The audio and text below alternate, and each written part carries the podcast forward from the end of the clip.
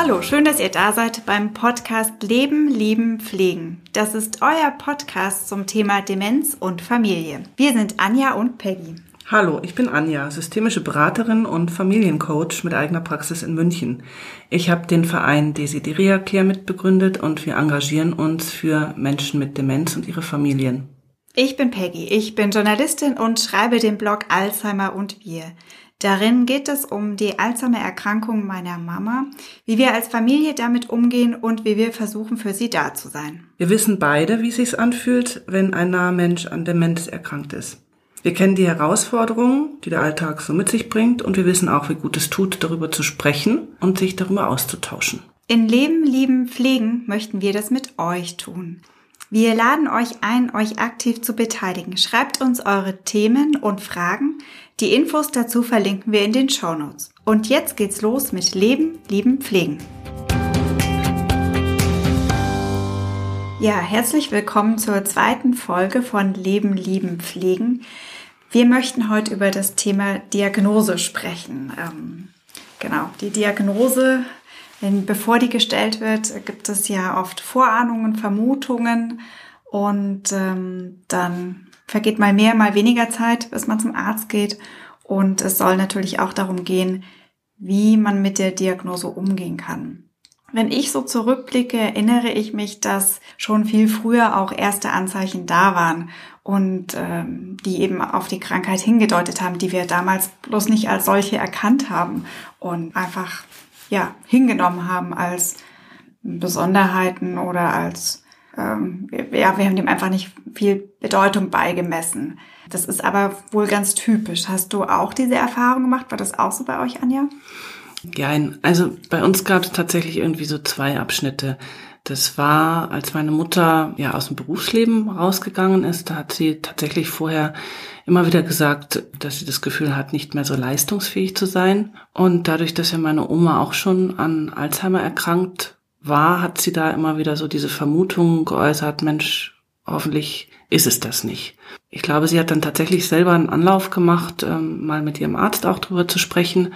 Und das hat sich aber irgendwie nicht bestätigt. Und wir haben das dann einfach so als eine gute Nachricht genommen und haben uns ehrlich gesagt auch gar nicht sehr viel mehr Gedanken drüber gemacht. Rückblickend bin ich sicher, dass es ähm, Anzeichen gab, dass manche Dinge irgendwie komisch oder irritierend oder wunderlich waren. Aber wir hatten ja eben diese Sicherheit, dass es eigentlich nichts Besonderes ist und haben das, glaube ich, auch sehr dankend so hingenommen. Und erst sehr viel später wurden dann die Veränderungen immer deutlicher. Dann gab es eben diesen, diese zweite Diagnose und die war dann positiv.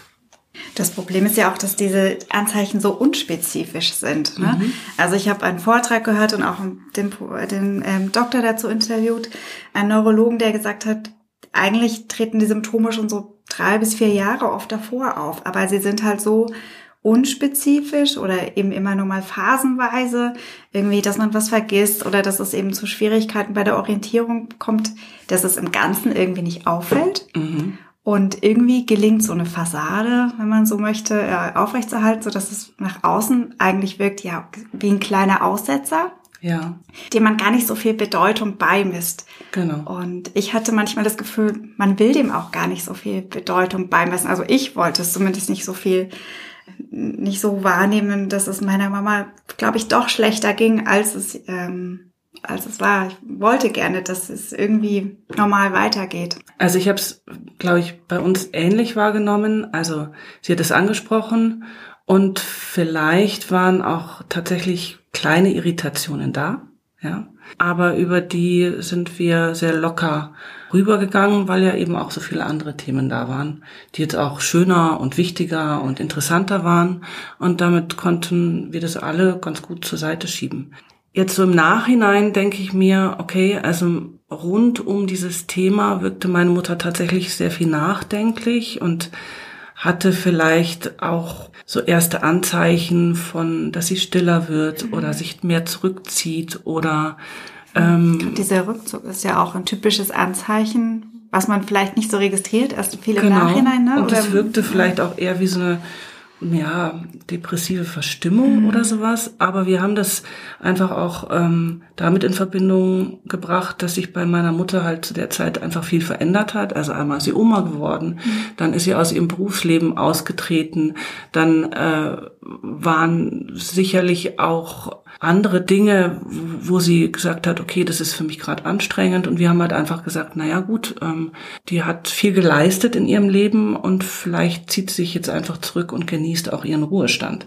Und heute, wo ich mehr über die Krankheit weiß, kann ich mir da einen Reim drauf machen und sagen, na ja, vielleicht war es tatsächlich so was ähnliches wie eine Depression, aber damit auch schon Vorbote für die Krankheit. Würdest du das heute anders machen? Also so rückblickend, würdest du früher dann nochmal mit ihr zum Arzt gehen oder das forcieren? Keine Ahnung. Ich glaube, mein Vater hat viel abgefangen. Also ich als Tochter hätte mich jetzt nicht getraut, irgendwie da, sie dahin zu drücken oder sie da, davon nochmal zu überzeugen.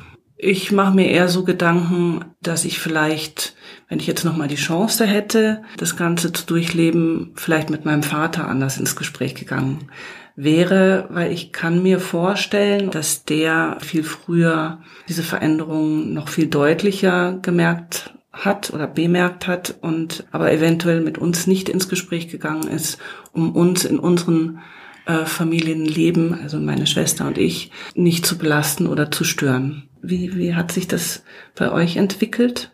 Ja, bei uns war das eher eine Überraschung. also tatsächlich so, dass meine Mama war ja Lehrerin und sie war immer auch ein sehr genauer Mensch und ähm, hat ihre Unterrichtsaufgaben auch nach 30 Jahren Unterricht irgendwie noch sehr gründlich gemacht. Dann hatte das aber angefangen, dass sie sehr, sehr viel Zeit damit zugebracht hat. Und ich meine, ich war nicht mehr zu Hause, mein Bruder auch nicht. Wir haben das nicht so wahrgenommen oder haben uns ähm, eher auch manchmal Gedanken gemacht, weil sie zeitweise schlecht aussah. Aber es war eher so eine Angst, dass sie überarbeitet ist, dass sie dass sie sich selber zu wenig Pausen gönnt. Mhm. Und ähm, mhm. ja, es war dann meinem Papa, dem, dem massiv aufgefallen ist, dass irgendwas nicht so richtig in Ordnung ist. Mhm. Und ähm, ja, interessant, wenn du sagst, das mit diesem Schützen der Kinder, ich glaube, er hat es auch gemacht. Er, er wusste, wir sind quasi, wir waren beide ausgezogen, hatten angefangen irgendwie zu arbeiten. Ich hatte ein Kind und er wollte uns nicht belasten mhm. und ähm, hatte da auch erstmal, glaube ich, viel mit sich selber ausgemacht mhm.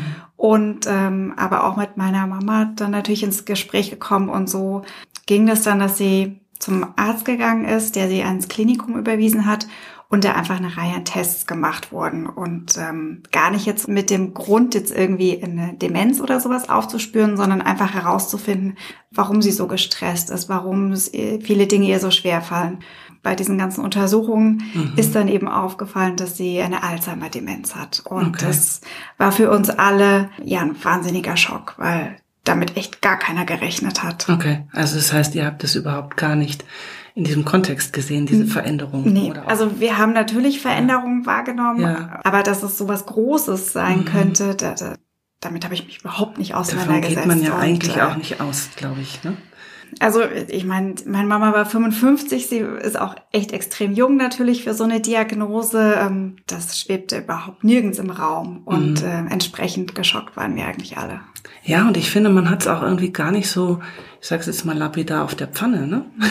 Also zu sagen, ähm, ja, da sind jetzt die und die Symptome und zusammen ergeben sie eventuell dieses Krankheitsbild. Ja, ja, wir haben danach mit meinem Papa irgendwie oft drüber gesprochen oder jetzt reden wir auch manchmal drüber, ja, eigentlich mir ist aufgefallen, dass schon, da, sie hatte davor mal einen Unfall oder das und das war, wo er gesagt hat, ich glaube, das waren schon erste Anzeichen und Mensch, das haben wir nicht gemerkt. Ich sag, ja, natürlich haben wir das nicht gemerkt, aber mhm. Das sind ja so Anzeichen, die für ganz viele Dinge stehen können.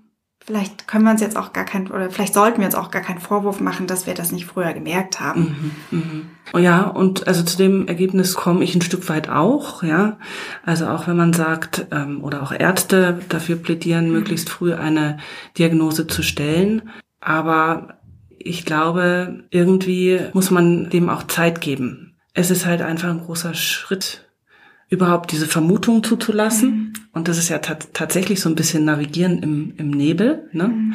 Da zeichnet sich irgendwie so eine Kontur ab und, und man weiß, da ist vielleicht auch irgendwas, aber man will jetzt auch nicht mit Kanonen auf Spatzen schießen, sage ich jetzt mal. Mhm. Ja, das ist ja irgendwie eine Vorahnung, die mit vielen Dingen verbunden ist und der auch also einfach eine negative Konnotation hat. Genau.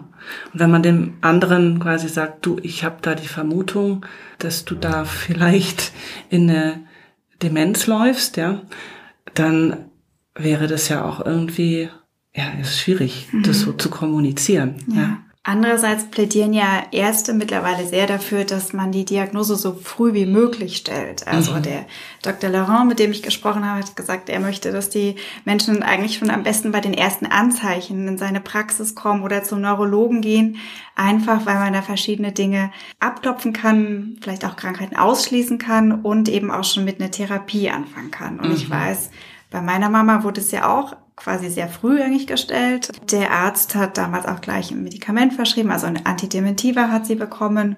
Und er hat gemeint, das ist ähm, sehr gut, dass, dass es quasi so früh anschlägt und dass sie dies so früh nimmt, weil es einfach die Möglichkeit bietet, dass sie ja noch mehr gute Jahre hat, so hat mhm, er das gesagt. Mhm, mhm. Ja, stimmt. Und ähm, ja, ich denke, es ist positiv, wenn man das früh weiß mhm. und früh anpackt sagen wir jetzt so, aber für manche ist es ja auch einfach sehr schwierig oder emotional eine große Hürde zum Arzt zu gehen, von Symptomen zu berichten und ähm, eine Diagnose stellen zu lassen. Also mhm. Also ich denke da ganz konkret an einen Bekannten, den ich ähm, aus einer Angehörigengruppe kenne, der eben sehr darunter leidet, dass seine Partnerin, die eindeutig schon ein bisschen weiter fortgeschritten ist, weil sie mhm. eigentlich einfach deutliche Symptome zeigt, aber sich trotzdem weigert, zum Arzt zu gehen und ähm, eine Diagnose stellen zu lassen. Und ähm, ihm das, glaube ich, gut tun würde zu wissen, es ist eine Demenz oder ne, dass die Vermutung und so weiter stimmt, aber da so eine Diskrepanz ist. Sie möchte es nicht. Er fände es eigentlich wichtig. Mhm. Und äh, das ist ja auch so ein Konflikt, der da bei vielen kommt, dass man es eigentlich irgendwie nicht wissen möchte oder sich nicht zum Arzt traut. Ich weiß gar nicht, was da denn der Grund ist. Also ich kriege das auch in der Arbeit mit den Familien mit, dass es immer wieder ein Thema ist. Ich glaube, es hat halt sowohl Chancen als auch Risiken. Ne? Für den Betroffenen ist es einmal schon eine sehr heftige Wahrheit. Ne? Mhm. Also man wird damit konfrontiert, dass man eine Krankheit hat, die letzten Endes auch zum Tod führt.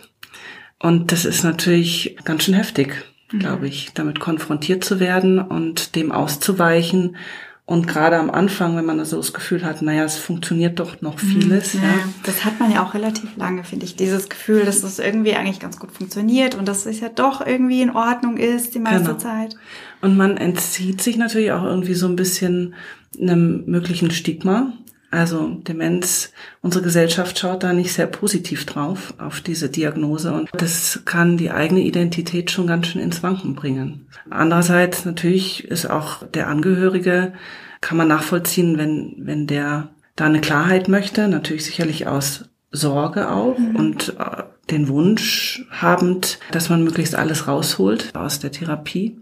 Und da stehen natürlich zwei Dinge gegenüber. Ja, wie findet man da denn eine Lösung? Ne? Also genau. einerseits ist es, also der Angehörige hat ja auch nur den Wunsch auf Wissen, um bestmöglich helfen zu können und ähm, seine Partnerin zu unterstützen. Ich denke, auch für den Erkrankten gibt es da äh, gute Möglichkeiten, die Perspektive zu verändern. Also einmal ist es sicherlich, wenn man früh die Diagnose bekommt, die Möglichkeit, diesen Lebensabschnitt auch zu gestalten und auch letztlich mit den Angehörigen zu gestalten und darüber zu reden, wie man sich das vorstellt. Und es kann halt letzten Endes vielleicht auch entlastend sein. Ich weiß nicht, wie es deiner Mama da gegangen ist. Also ich meine, es ist ja vielleicht auch so, äh, dass man schon auch eine Veränderung bei sich feststellt und dann nicht das Gefühl hat, okay, ich spinne, mhm. sondern so nach dem Motto, ich kann eigentlich auch nichts dafür, weil es eine Krankheit ist. Ja, ja. Also so ähnlich habe ich das auch bei uns wahrgenommen, ja. dass es einerseits natürlich ein wahnsinniger Schock war, ja. zu wissen, dass sie jetzt Alzheimer hat. Gleichzeitig habe ich bei ihr vor allem so eine Entlastung auch gespürt, dass sie wusste, ich habe eine Krankheit. Es gibt einen Grund, warum mir manche Dinge so schwer gefallen sind, warum ich ähm, eben Probleme hatte, Dinge vorzubereiten für den Unterricht oder Noten zusammenzurechnen. Ich, mhm. ich weiß jetzt, was es war. Ich habe ich hab nichts falsch gemacht, sondern ähm, es ist einfach die Demenz. Es hat nichts mit mir oder meiner mhm. Persönlichkeit oder mit Defiziten zu tun, ja, sondern es ist halt einfach eine körperliche Veränderung und die beeinträchtigt mich so, dass ich Dinge nicht mehr so kann, wie ich es vielleicht mal konnte. Also letztlich, man stellt sich ja auch als Angehöriger in Frage und wenn sich jemand verändert und eine Demenz bedeutet immer eine Veränderung. Ja? Dass es ja nicht nur mich verändert, meine Realität, sondern auch die Realität der anderen. Und da steckt natürlich viel Potenzial für Konflikte drin oder auch, dass eigentlich die Beziehungen sich verändern, teilweise auch verschlechtern, ja? Mhm. weil die Menschen halt sich auf diese Veränderung nicht gut einstellen können und sich das eher in der Persönlichkeit zuschieben oder ja, da keine Klarheit ist, wo, mhm. wo, woran liegt's denn jetzt? Und ja. dann kann natürlich eine Diagnose schon sehr entlastend sein, auch für die Beziehungen ja. und für die Veränderung, die notwendig ist, um damit gut umgehen zu können. Ich erinnere mich da an Situationen, wo ähm, meine Mama eben einen, einen Zeitschriftencover gesehen hat und da war eine Frau drauf mit einem Baby und es war nicht ich, aber sie hatte eben auch blonde Haare wie ich und sie hat dann gesagt, das bist doch du und ich war so überrascht und äh, geschockt und gedacht, wie kann sie denken, dass ich das bin? Das bin mhm. doch eindeutig nicht ich. Ja. Und zu dem Zeitpunkt wussten wir, dass es, dass sie Alzheimer hat. Deswegen war das dann so, okay, kann sie jetzt wohl nicht mehr. Es liegt daran.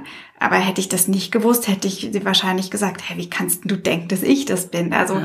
ich glaube nicht, dass ich mit ähm, Geduld reagiert hätte, sondern ja. wäre wahrscheinlich irgendwie angegriffen gewesen oder hätte gedacht, ja, kennst du mich nicht mehr? Ja. Warum denn? Ich bin doch deine Tochter.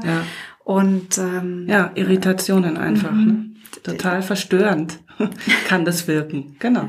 Jetzt haben wir über die Zeit vor der Diagnose gesprochen, die ganz schön vielfältig ist und einen mitnimmt und aber auch die Diagnose an sich habe ich auch als eine ja eine anstrengende diffuse Zeit in Erinnerung. Ich habe ja vorhin schon berichtet, also meine Mutter hat da tatsächlich in Eigenregie mal einen Anlauf gemacht. Ähm, sie hat es nur berichtet und ich glaube, das war irgendwie auch, um sich zu entlasten. Ungefähr so fünf, sechs Jahre später waren dann aber quasi die Anzeichen so eindeutig, dass wir alle nochmal gesagt haben, okay, es wäre vielleicht nicht schlecht. Weil mein Vater dann schon auch ähm, körperlich sehr abgebaut hatte, habe ich gesagt, ich kann das gerne machen. Ich übernehme das ähm, und begleite sie da. Dann sind wir quasi wirklich in ein Diagnosezentrum äh, hier in München gegangen.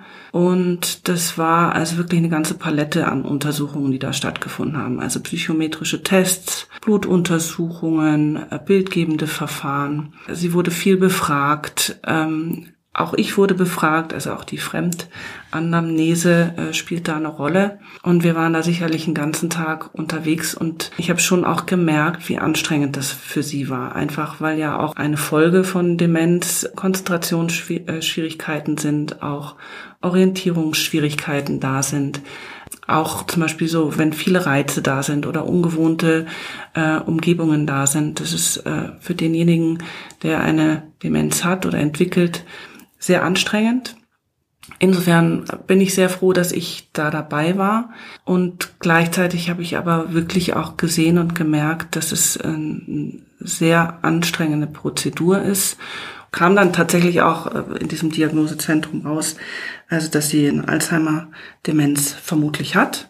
Und die haben das sehr gut gemacht, fand ich. Und gleichzeitig war es aber natürlich irgendwie so ein sehr nüchternes Arztgespräch. ja. Ich weiß nicht, wie das bei euch war. Ja, bei uns hat, also das tatsächlich so ein bisschen gedauert, bis dann die Diagnose stand. Also sie war im, im Krankenhaus, da wurden eben verschiedene Tests gemacht und äh, dann stand eben der Verdacht Alzheimer-Demenz da und gleichzeitig also es war einerseits so ein Schock, andererseits so ein, ja, es kann doch nicht sein. Mhm. Und dann wurde sie eben extra nochmal in eine andere Klinik überwiesen, mhm. um äh, Hirnscans zu machen. Und die hatten diese Bilder mitbekommen, wir haben uns das zu Hause angeschaut auf dem Computer und da hat man das eben schon eindeutig gesehen, der Unterschied ne, zwischen einem normalen Gehirn und einem ähm, Gehirn mit Alzheimer. Und äh, das war das erste Mal, wo ich realisiert habe, Mist, es ist tatsächlich so. Also es ist, ähm, mhm. das war für mich so diese Bestätigung. Mhm. Das ist jetzt tatsächlich Alzheimer, es ist eine Demenz. Mhm. Und dann gleichzeitig dieses, wie kann das nur sein? Es ist doch, ja. Unglaublich. Unglaublich, ja. Ja, mhm. ja ähm, ich habe dann in Folge meine Mutter, also quasi bei diesen halbjährlichen Untersuchungen begleitet, weil das war so die Aussage, naja gut, das ist jetzt mal quasi eine Erstannahme. Also ich würde schon als eine demütigende Prozedur jedes Mal beschreiben. Demütigend für meine Mutter, weil es ja doch auch immer quasi um die Defizite ging. und aber auch quasi für mich als Tochter sehr traurig anzuschauen, wie es meiner Mutter zum einen damit geht und natürlich auch äh, jedes Mal, ich hatte so das Gefühl, ich, ich muss sie da halten. Mhm. Ja. Und ich war natürlich aber auch sehr traurig und fand es nicht schön anzuschauen. Ja. Die, die sind schon schwer auszuhalten, diese Arztbesuche. Das, ähm, also nach und nach zu erleben, wie Dinge nicht mehr gehen. Und natürlich fragt der Arzt, der hat eben diesen Standardtest und sagt jetzt, was haben wir denn heute für ein Datum? Ähm, mhm. Wie heißen Sie denn? Ähm, malen Sie mal die Uhr auf. Und äh, ich erinnere mich, einmal hat sie, äh, ja, meine kleinen Kinder können das, einen Kreis und dann malt man die Striche und setzt die Zahlen richtig rein. Und sie hatte irgendwie den Kreis, hat sie hinbekommen und dann wusste sie aber nicht mehr weiter. Und dann sitzt man da als, oder saß ich da als Tochter und habe gedacht, das ist doch nicht so schwer und ähm, da gehen, rasen die Gedanken und man denkt, und jetzt kann sie es nicht mehr und oh nein, und warum muss, warum muss sie das denn jetzt machen? Es ist doch mhm. ganz klar, sie kann das nicht mhm. mehr. Oder mhm. so Tess, ja, fassen sie sich an die Nase und sie weiß es nicht mehr und sie sitzt dann einfach fragend da. Meine Mama hat dann manchmal auch geweint und das ist meinem Papa und mir dann auch immer sehr nahe gegangen, sie so hilflos zu erleben und mhm. selber eigentlich auch hilflos zu ersehen, ja. weil ist schwierig auszuhalten.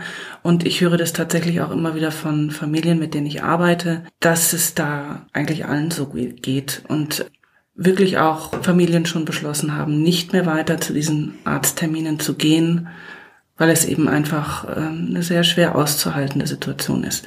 Wobei ähm, ich, ich finde es halt schon wichtig, dass man es macht, einfach weil ich glaube auch diese Begleitung, die medikamentöse Begleitung ist ja wichtig und gut. Ne? Und man kann dann auch noch über andere äh, begleitende Alternativtherapieformen nachdenken. Es ist halt immer die Zielsetzung, möglichst die Symptome zu lindern und hinauszuzögern. Und das ist ja eine positive Motivation.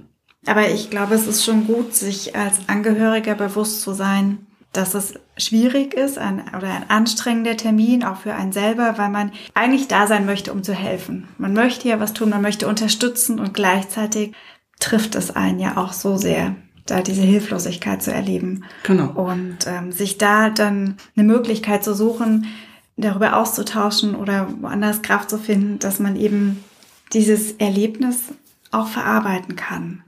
Ich glaube, mich hätte es sehr gefreut, wenn ich da vielleicht an der ein oder anderen Stelle neben den ganzen inhaltlichen Themen auch mal so ein aufmunterndes Wort gehört hätte. So nach dem Motto, Sie machen das gut. Ich finde, Sie machen das hier beide sehr gut. Ich bin sicher, dass, dass das vielleicht in den Köpfen war, aber ausgesprochen hilft es. Und ähm, das ist einfach eine große Herausforderung, damit umzugehen. Und da braucht es viel Wertschätzung, sowohl den Betroffenen gegenüber als auch den Familien, die hier begleiten. Und das ist eine ganz schöne Herausforderung.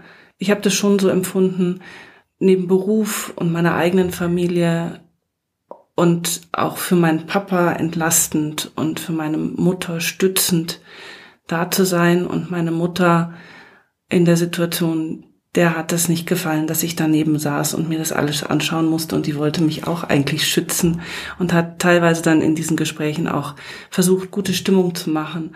Oder sie war eben total frustriert und hat sich gegen den Kopf gehauen und hat gesagt, ich bin so dumm. Und ich meine, da kann man schon die Empathie vom Gegenüber, ja, wäre, wäre einfach schön, wenn man da so ein bisschen Stütze auch bekommt von der mhm. anderen Seite.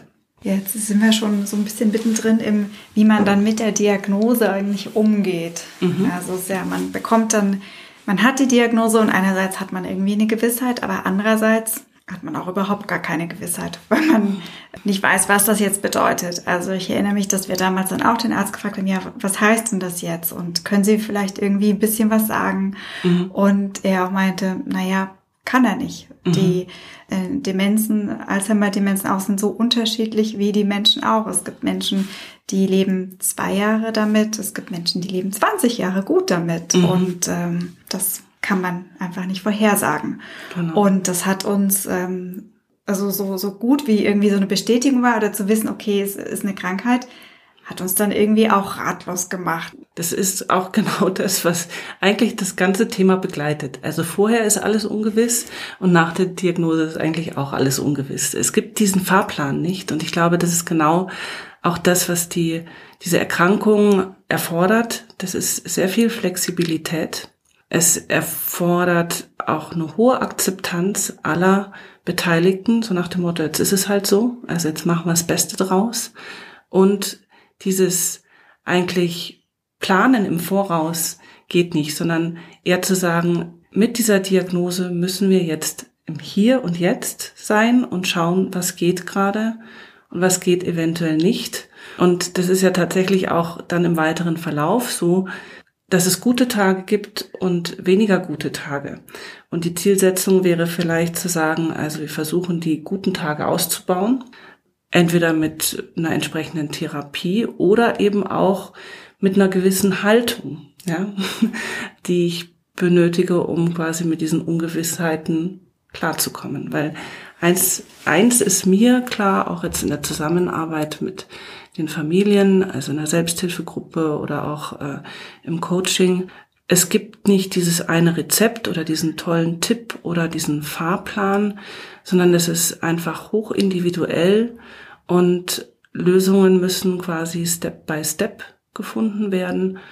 Und es gilt quasi gut in einer, einerseits auf den Betroffenen und Erkrankten zu schauen, ohne ihn zu bevormunden und auf der anderen Seite aber auch für sich selber zu sorgen und auch zu schauen, okay, wie gehe ich mit den Erwartungen, die ich an mein Leben hatte, jetzt um, weil sie vielleicht einfach nicht mehr nicht mehr möglich sind. Mhm. Also das heißt, ich brauche einen neuen Fahrplan. Ja. Und den muss ich mir Step by Step erarbeiten. Und das ist die große Herausforderung. Das habe ich auch so erlebt. Ich bin, ich bin so aufgewachsen, dass wir immer einen Plan haben.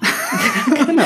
Und Papa ist ein großer Verfechter von Plänen und ähm, zu wissen, was als nächstes passiert und wie das ja. wird. Und ähm, ich fand das manchmal doof, aber einerseits finde ich es auch gut, weil man irgendwie eine Gewissheit hat, was passiert oder was man macht. Mhm die Diagnose und auch die Krankheit meiner Mama haben mir irgendwie gezeigt, es gibt es nicht. Und die, diese Unruhe und diese Unsicherheit finde ich manchmal sehr schwer zu ertragen. Mhm.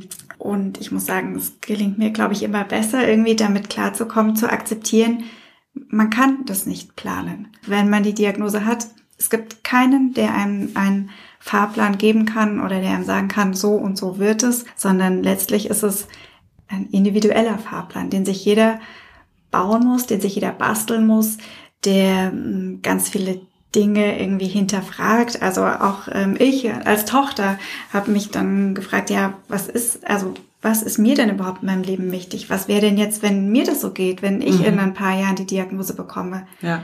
Lebe ich jetzt gerade so, wie ich, wie ich eigentlich leben möchte? Da prasseln eben so viele Dinge auf einen ein als, als Angehöriger und ja. eben auch als Betroffener. Das ähm, ist schon schwer, damit umzugehen. Was sind denn so Dinge, an die dann schwierig werden oder waren oder die quasi so Ideen oder Pläne, die man über Bord werfen muss? Bei mir ganz konkret war das dann so, ich hatte den Wunsch nach einem zweiten Kind, so mhm. etwa auch so ein bisschen. Und dann kam die Diagnose meiner Mutter. Und dann war ich im Hadern, habe gedacht, kann ich denn jetzt überhaupt noch ein Kind bekommen? Darf ich das jetzt? Darf ich jetzt irgendwie mich so darüber stellen? So ein bisschen hatte ich das Gefühl, dass ich jetzt irgendwie mir diesen Wunsch erfülle oder diesen mhm. Traum erfülle und ähm, eigentlich müsste ich doch für sie da sein mhm. und ähm, vielleicht braucht sie in einem Jahr ganz intensive Pflege, dann kann ich doch nicht mit einem Baby mhm. ähm, da sein und eben natürlich wissen, wie das ist mit einem Baby, dass man eigentlich nicht wirklich da ist und ja. ähm, Pflege leisten kann. Das habe ich ganz massiv in Zweifel gestellt und mhm. ähm, ja, habe da viel ähm, nachgedacht und habe mhm. gedacht, wie soll ich denn das machen? Wie soll ich denn weiterleben? Oder auch einfach diese Frage, kann ich überhaupt weiter arbeiten? Mhm.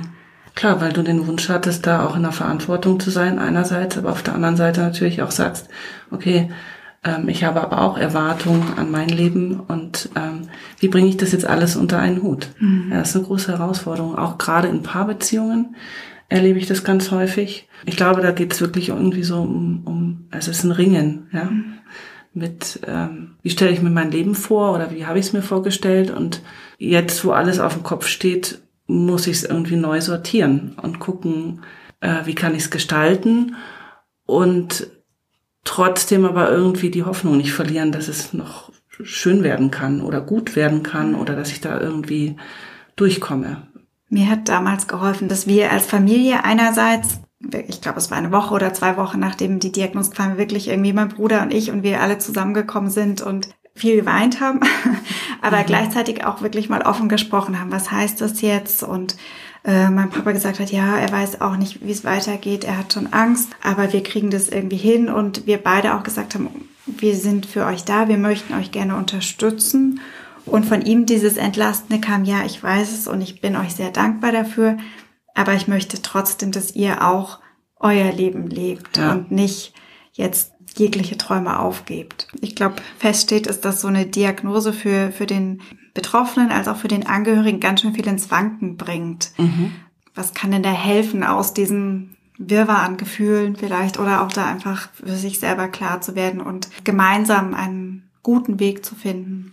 Meine Erfahrung ist, ähm, dass tatsächlich es gut tut, Gespräche zu führen. Ja, also in der Familie oder auch vielleicht mit nicht beteiligten Außenstehenden. Da haben wir auch letztes Mal schon drüber gesprochen, weil Gespräche in der Regel auch helfen, sich zu sortieren und zu reflektieren. Und Gespräche geben einfach auch guten Halt. Ne? Mhm. Und dann gibt es aber meiner Ansicht nach auch noch die Idee zu sagen, okay, ähm, das ist jetzt so eine Art krisenhaftes Erleben, weil alles äh, quasi auf dem Kopf steht und sich alles verändert. Und Veränderungen, das Menschen mögen das gar nicht so wahnsinnig gerne, wenn sie sich verändern müssen. Ne? Aber wir können alle auf Ressourcen zurückgreifen und die stehen uns allen zur Verfügung. Das heißt, wir haben viele Gesichter, wir haben viele Seiten, wir haben viele Erfahrungen vielleicht auch schon gesammelt und uns stehen grundsätzlich Qualitäten zur Verfügung, um Krisen zu meistern. Was für Ressourcen meinst du jetzt da zum Beispiel? Also wenn ich jetzt grundsätzlich erstmal in die Akzeptanz gehe und sage, es ist jetzt so, wie es ist diese Diagnose ist so, wie sie ist. Und sie bedeutet, dass es jetzt eine Begleitung ist auf einem Weg, der unweigerlich zum Tod führt. Und ich mir aber denke, was ist denn jetzt noch möglich, ja? Und ich möchte diesen Abschnitt so gut wie möglich gestalten.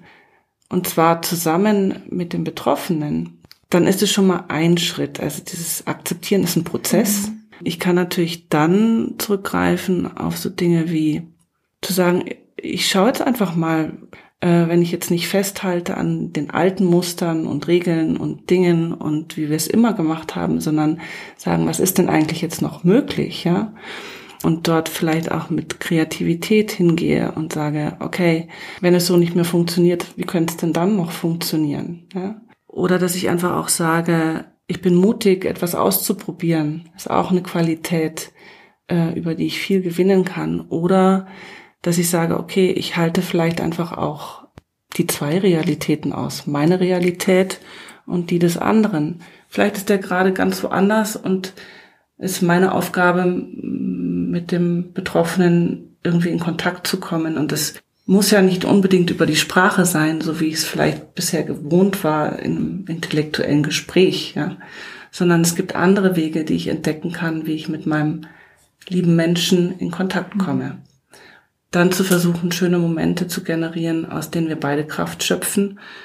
Also zu sagen, ich versuche das irgendwie in mein Leben zu integrieren, diese neue Situation und zu lernen, wie ich damit umgehe. Dann kann es nämlich auch ein Wachstumsprozess sein. Das hört sich immer so doof an, ähm, aber das sind die Chancen, die da drin liegen. Und wenn ich da jetzt nochmal so zurückgucke, wie ich das mit meiner Mutter erlebt habe, wenn man da quasi seine Wahrnehmung schärft für diese kleinen, wertvollen Momente, dann kann diese Beziehung trotz der Krankheit einmal fortwähren und zum anderen vielleicht auch noch Qualitäten entwickeln, die ich so gar nicht auf dem Schirm hatte. Hm. Und da drin liegt natürlich eine Chance. Was ich auch äh, eine Erfahrung gemacht habe, ist, dass es gut tut, wenn man die Wahrnehmung vielleicht nicht nur schärft, sondern auch auf andere, auf neue Dinge richtet. Ja. Also auf auf die schönen Dinge vor allem. Ja. Oder die unentdeckten Dinge.